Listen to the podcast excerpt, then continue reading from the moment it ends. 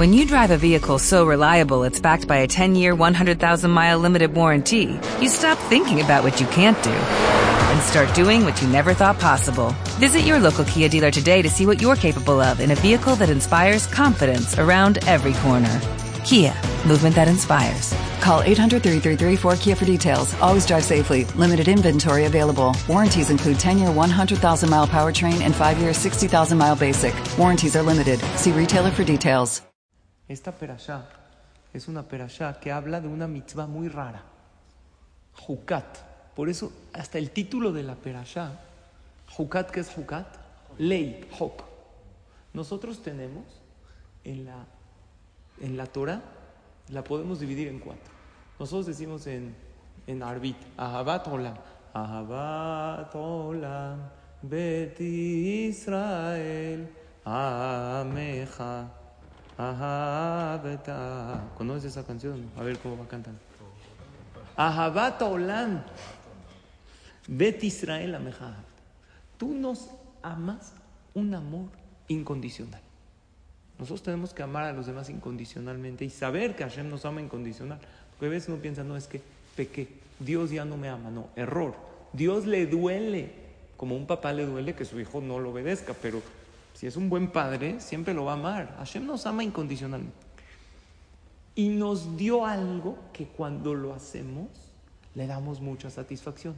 Torah u mitzvot, son cuatro cosas. Torah u mitzvot, hukim u mishpatim, otanu limadeta.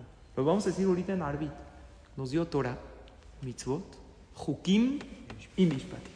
Torah es las historias, lo que conocemos. Abraham Avinu, toda la historia, que él reconoció a Hashem y que tuvo a Isaac y que pasó las pruebas y Mitzrayim, todo esto se llama Torah. Mitzvot son las mitzvot que conocemos, tefilín, que tiene su lógica, es una corona, te conectas con Dios, hoy explicamos un poco en la mañana, porque en la mano débil, para que predomine la fuerza de Hashem, la misericordia divina, Shabbat, tiene su lógica Shabbat que desconectarse de los, de los medios de comunicación tiene lógica para que, para que tengas un día de, de- conexión con tu familia. Sí se entiende. Kasher es una dieta del alma. La Shonara se entiende, porque si estás hablando mal de la gente te envenenas. Y, y- y- no enojarse. Y todas las mitzvot se entienden. Pero hay algunas que son hukim, que no se entienden. Y mishpatim son todas las leyes monetarias, como estábamos hablando ahorita. No se puede con intereses, que ser honrado en los negocios, ya habíamos hablado de eso antes. Esta mitzvah es un hok. ¿Cuál otra conocen? Shadnez, lana y lino. No se puede. No tiene lógica. Y esta mitzvah de paradumá, aunque parece lo más irrelevante para nosotros, aquí está lo más importante para nosotros en la vida. Porque cuando tú haces los hukim, demuestras tu fe en Hashem. Porque si tú nada más haces las mitzvot que entiendes, entonces eso no es fe en Dios. Es una religión que yo hago solo si entiendo, pero si no, no. ¿Cuándo se demuestra la fe, Manolo? Cuando yo no entiendo y lo hago. Porque sé que el Dios que me lo ordenó hace las cosas por mi bien. Aunque hoy en día no aplica la paraduma. ¿Cuántas paraduma hubieron en la historia? Hubieron nueve. Nueve. Cuando se de- descubra la décima va a venir el Mashiach. Nueve vacas rojas en toda nuestra historia. ¿Y en qué consiste esta mitzvah? Está muy rara la mitzvah. Hasta Shelomo Amelech, ¿era sabio o no era? El más sabio de todos. Dijo un pasuk, Amarti rehoka mimen. Pensé que yo era sabio y cuando estudié la mitzvah de la paraduma me di cuenta que está muy lejos de mí de entender. Shelomo Amelech daba miles, no decenas o cientos, de explicaciones a cada mitzvah. Pero en esta dice, no entiendo. No entiendo cómo funciona que las cenizas, es lo que tú me estabas preguntando, David. Hay una persona que es impura. ¿De qué se impurificó? Si un yehudí tocó a un muerto o estaba dentro de un techo donde estaba un muerto, ya no puede entrar al santuario, no puede entrar al Mishkan. Para purificarse necesita una vaca roja, que ahorita vamos a explicar cómo se hacía la mitzvah, Se quemaba esta vaca roja y al echarle las cenizas de la vaca roja, purificaban al impuro e impurificaban al que hizo el ritual. El que hizo el ritual de la paraduma, ahora él quedaba impuro. No está lógico. Si estas cenizas purifican, entonces ¿por qué el que las echó se impurifica? ¿Por qué no van a la tevila y se acabó? No, aparte de tevila. Porque la impureza de un muerto es una impureza muy fuerte que no se quita con pura tevila. Ahorita voy a explicar el proceso. Y hoy en día todos estamos impuros de muertos. ¿Sabes por qué? Porque todos no tenemos paraduma. Y tú dices, no, yo no toqué un muerto. Pero si tú tocaste a alguien que trabaja en la Hebra Kadisha, tú alguna vez me saludaste de mano, pues yo lavo muertos en la Hebra Kadisha. Entonces ya te impurificaste tú también. Se pasa. Cadenita. Como el COVID. Cuando venga el Mashiach, vamos a hacer todos una filita y nos van a echar a todos la ceniza para que todos podamos entrar al Bet Migdash. Y el día primero de Nisan del año 2449, que era la inauguración del Mishkan, Hashem le revela a Moshe Rabbenu cómo funciona esto. Y le dice lo siguiente, tienes que mezclar agua y cenizas de la vaca roja. Algunos detalles de la paraduma. ¿Con qué se compraba? ¿Con qué dinero se compraba una paraduma? Porque era carísima. ¿Sabes qué es una vaca roja? ¿Dónde hay de esas? Es muy difícil conseguirla. ¿Vieron que hacían una colecta de mahatzita shekel? Del mahatzita shekel, que cada quien daba media moneda, se compraban varios de los sacrificios y entre ellos la vaca roja. Y todo el pueblo de Israel aportaba y hay veces podía ser carísima. Era multimillonario el que tenía una vaca roja. Era, el que le nacía era multimillonario. Sí. Había un goy que, se hizo millonario que se llamaba Dama Benetina. Si nos da tiempo, les cuento este más, si no mañana. La vaca roja tenía que tener mínimo tres años. ¿Por qué? Para que ya no se llame becerrito. Porque si es, ¿ves? ¿cuándo deja de llamarse una vaca chiquita becerro? A los tres años. ¿Por qué? Porque a los tres años ya puede tener cría. Ya no se llama becerro. ¿Qué se llama? Vaca. ¿Y por qué quiero que se llame vaca? Primero que todo porque la Torah dice para Aduma. Y aparte, aunque no se entiende mucho, los jajamim nos dan una explicación que lo acerca un poco a nuestra mente. Imagínense un ejemplo, este ejemplo. Había un palacio real precioso y un niño ensució el impecable piso del palacio real y se ve muy feo. El rey tiene muchos sirvientes, pero llega el rey y dice que venga su mamá y limpie lo que ensució su hijo, para que la mamá se haga responsable de lo que el hijo ensució. Algo así parecido, la vaca limpia y purifica lo que ensució su hijo el becerro, porque hicieron el pecado del becerro de oro. Entonces, al traer la paraduma. ¿Pero qué relación tiene con los muertos? Ah, muy bien. Eso es lo que no se entiende. Eso es solamente algo como para acercarlo a nuestra mente. No, tú también. Porque si tú tocas a alguien, que tocó a alguien, que tocó a alguien, que tocó a un muerto, pues ya, todos estamos impuros. Ahora, la vaca roja tiene que ser toda roja. Si tiene un pelo, escuchen cómo se checaba la vaca, le estoy diciendo alajot, porque cuando venga el Mashiach van a decir, oigan, ¿cómo nadie sabe las alajot? Entonces va a decir David Cala, yo fui a la clase, a ver, háganse para allá, papá. Yo les digo, si sirve. ¿Es café rojiza o es roja? Roja. Como la sangre. Roja. Tiene que ser una vaca roja pelirroja. Si tiene un pelo rojo, un pelo que no sea rojo, sirve. Pero si tiene dos pelos rojos, perdón, si tiene dos pelos que no son rojos, ya no sirve. La invalidan. Entonces imagínense cómo la checaban los jajamim. Pelo por pelo la checaban. Entonces hay un magacé. Ah, y dice también la, la Torah, Asher lo alá aleaol, que nunca tuvo que haber cargado nada. Es una vaca que está toda feliz, nunca cargó yugo de nada. Cuenta el Midrash en Psikta Rabbati, es un Midrash, que en una ocasión se enteraron que un goy le nació una vaca roja. Entonces fueron los jajamim del Sanedrín, que eran los grandes jajamim, a decirle, oye, nosotros los judíos, había Betamigdash, usamos la vaca roja para purificar a los impuros de muertos.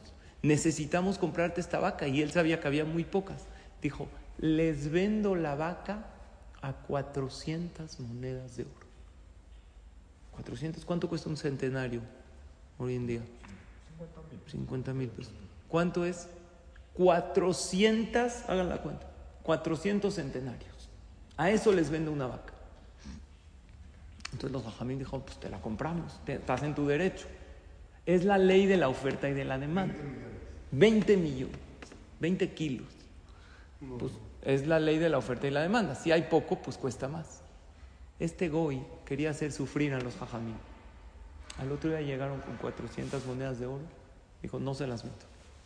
No se las vendo. Los jajamín dijo, bueno, te damos 10 más. 10 monedas de 10 centenarios de oro más. Voy a pensarlo, vengan mañana. Así los hacía dar vueltas. Al otro día, no, ya lo pensé, 100 más o nada. Era muchísimo dinero y más en aquel entonces. 500 monedas de oro. Así cuentan que regateaba y todos los días se la subía más, se la subía más, se la subía más. Y dijo, mil, último precio, mil monedas de oro. Es muchísimo. Para una vaca, pues los jajamín no tuvieron de otra. Dijo, cada quien le pone precio a su mercancía.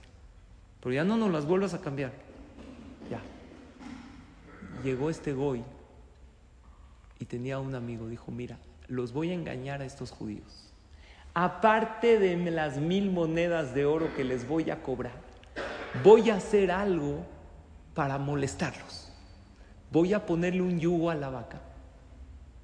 Porque la Torah de ellos dice que si la vaca cargó un yugo, ya no sirve. Y ellos no se van a dar cuenta. No nada más les voy a cobrar las mil monedas de oro, también voy a ponerle un yugo para que la vaca no les sirva. Ellos van a pensar que es que será. Pero eso es para molestar. Eso no, gana nada él. Porque los ajamim la checaron, no tenía más de un pelo café. Le preguntaron, ¿tiene un yugo? Nunca. Adelante. Él le puso un yugo y al otro día llegan los jajamim con las mil monedas de oro, checan la vaca, vean qué categoría de jajamim. Dicen, ya no la queremos. No la queremos, nos llevamos las monedas. ¿Por qué? Le pusiste un yugo. ¿Cómo supieron? Se ve si la vaca, ¿qué es el yugo? ¿Saben qué es? El, es una, eh, como un, una herramienta que se le pone arriba en el cuello y en el lomo para que are la tierra. Si esta vaca aró alguna vez la tierra y cargó un yugo, es inválida para la mitzvah. Dice, ¿sabes cómo se dieron cuenta? Porque cuando le ponen el yugo, los pelos de adelante se doblan y ya no vuelven a pararse igual. Además, dice la Gemara, ¿sabes cómo te puedes dar cuenta? Cuando los ojos de la vaca miran hacia el frente y no están viscos, es porque nunca le pusieron un yugo. Pero cuando le ponen el yugo por primera vez, los ojos se desvían, porque la primera vez que le ponen el yugo a la vaca, ¿sabes qué pasa, Jaime? La vaca voltea a ver que le están poniendo el yugo y quedan sus ojos como desviados.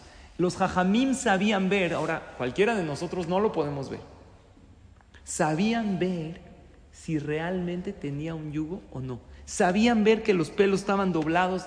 ¿Quién se da cuenta que los pelos de adelante, de- del cuello al lomo, están doblados? O que los ojos están ligeramente desviados.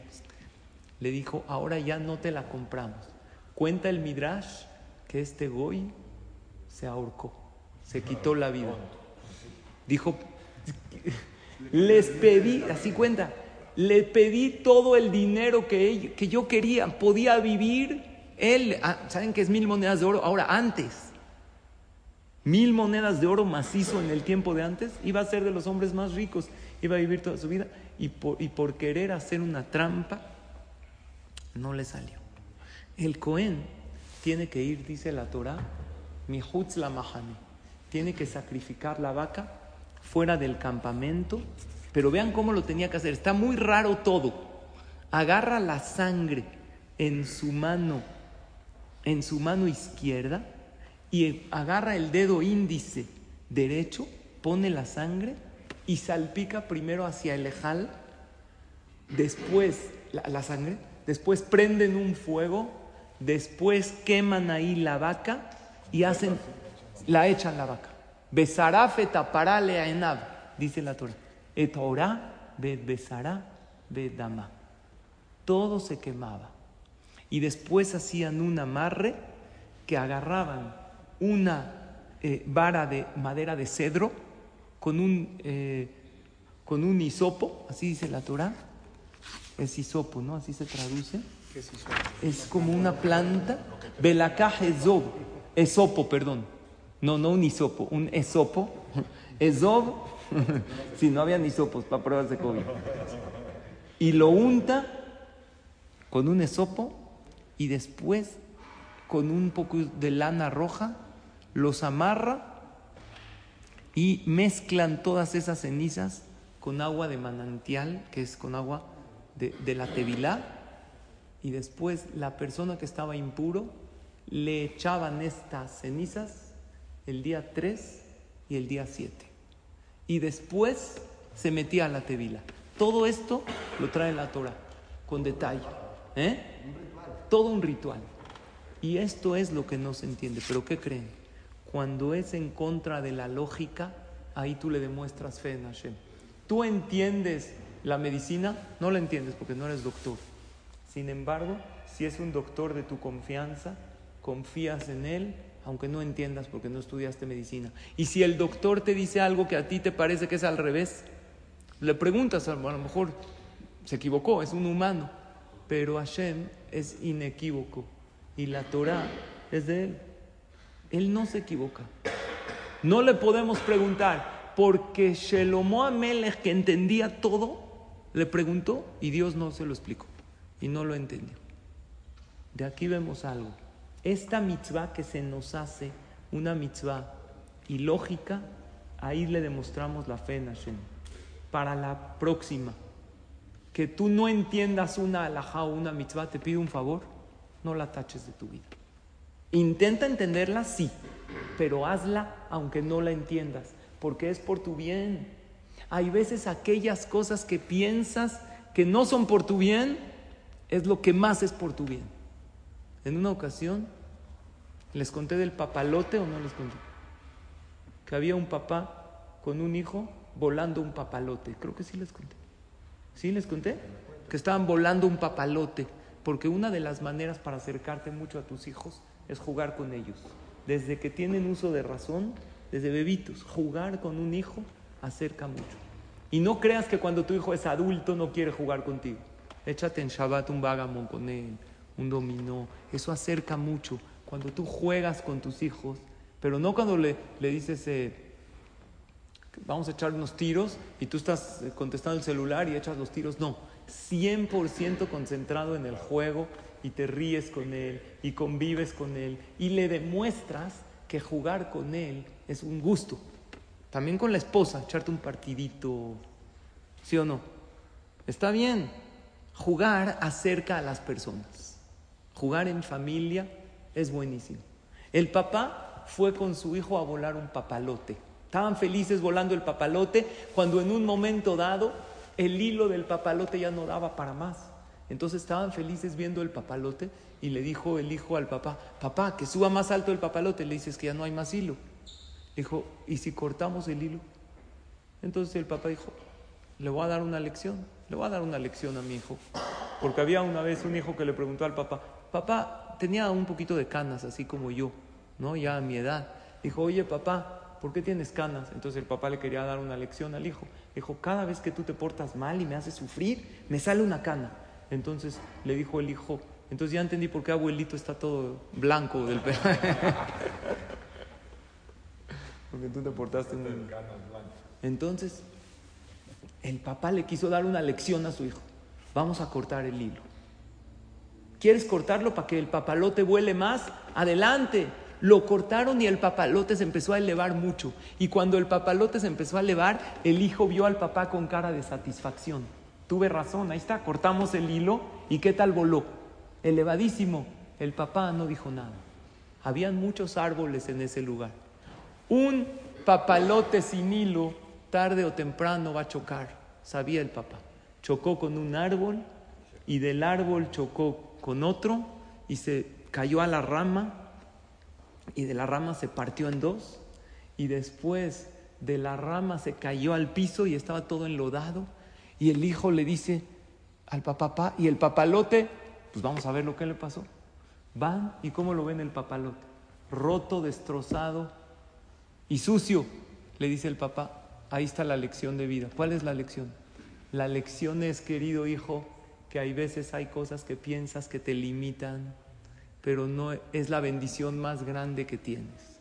Hay gente que piensa que la familia los limita. ¿Por qué? Porque pues todo el tiempo tengo que regresar a mi casa, tengo que, que, dedicarle tiempo a mis hijos, tengo que dedicarle tiempo a la esposa, ¿hay que dedicarle o no? Hay que dedicarle todo, tiempo, cariño, hay que escucharla, todo. Tú ahorita llegas a tu casa, hola mi vida, ¿cómo estás? Y tu esposa te va a contar todo, toda la Megilat Esther que le pasó en el día largo. Y tú ya quieres ver eh, los resultados de Fórmula 1, cómo estuvo la carrera, porque le metiste billete ahí, quieres... Nada, ahorita la tienes que escuchar con paciencia. Oye, pero le tengo que dedicar ese tiempo que le tienes que dedicar a tu pareja y a tus hijos. Es un hilo que te van a hacer regresar a tu cajita perfecto y limpio. Hay gente que piensa que el trabajo los limita. Es que no, pues yo quisiera hacer lo que quiera. Gracias a Dios que hay trabajo. Imagínense uno sin trabajo, se vuelve uno loco. Porque uno cae hay veces en vicios, en cosas. Muchas veces, no siempre, por aburrimiento. El ocio es la madre de todos los vicios. Qué bueno que hay trabajo. Cuando estés estresado en el trabajo con mil pendientes, alza tus ojos a Shem y di, este es mi hilo, gracias Dios que puedo trabajar, que tengo trabajo, que tengo para quién trabajar. Porque hay gente que tiene trabajo, pero no tiene con quién compartir sus ganancias. Hay una familia que Baruch Hashem esperan y confían en mí que voy a trabajar y les voy a traer la parnasá. Qué bueno que tengo la salud para trabajar. Eso es una maravilla. Y hay gente que piensa que la religión los limita. Es que no puedo comer lo que quiera. Oye, qué bueno que hay una religión. Porque imagínense si no habría leyes, haría uno todo lo que quiera. La religión parece que te limita, pero ¿sabes qué es la religión? Es un hilo precioso. Sí, no te deja volar tan alto, pero gracias a ella regresas otra vez a Dios, estás conectadito. Qué bueno que no todo se puede. Qué bueno que hay mitzvot y hay muchas que no las entiendo. Y cuando yo haga una mitzvah como Hok, no para nada porque hoy en día no aplica, pero cuando haya una mitzvah que a mí no me entra, voy a decir, así como la vaca roja, había que hacerla y purificaba, esta mitzvah es la que más te purifica. ¿Saben qué nos enseña la Torah? Que no es como tú piensas. Deja ya tu lógica. Tu fe, ¿sabes cuándo aplica? Cuando no hay lógica. Cuando no hay lógica. Tú ves que qué es lo lógico. No, pues la parnasa es por mi trabajo. Llega la Torah y te dice, no, papito, estás equivocado. Shabbat es mejor veraja. ¿Cómo? Si Shabbat es el día que no trabajo. ¿Cómo que ese día me trae la veraja de todo? Pues eso, precisamente eso. El día que no trabajas y descansas y te unes con tu familia y con Dios, bendice a todos los siete, a los seis días de la semana que sí trabajas. ¿Y sabes quién es tu, la fuente y la llave de tu parnasá? Tu esposa. ¿Cómo mi esposa? Pues es la que más gasta. Papá, mientras más le des, más Dios te da. Así como tú le llenas su cartera a ella, es más, un día está enojada, pues hagan un experimento. Métele 500 pesos a su cartera sin que se dé cuenta. Vas a ver que sale feliz. ¿Cómo? Se puso de buena solita. Ella es tu fuente de veraja. Así es. Oye, por todo el tiempo gasta. Había una vez un hombre llegó a su casa, le dijo después de una jornada de trabajo, le dijo a su esposa, oye, tengo que hacer unas cosas. ¿No me acompañas tantito a unos mandados? Le dijo ella, no, la verdad es que estoy muy cansada. No quiero salir ahorita. Le dijo él a ella, pues lástima, te quería llevar de shopping, pero si no quieres, no. Dijo, ella, no, estaba vacilando. Le dijo, yo también estaba vacilando. ¿Tú crees que te va a llevar de En Sherwin Williams somos tu compa, tu pana, tu socio, pero sobre todo somos tu aliado, con más de 6.000 representantes para atenderte en tu idioma y beneficios para contratistas que encontrarás en aliadopro.com. En Sherwin Williams somos el aliado del PRO.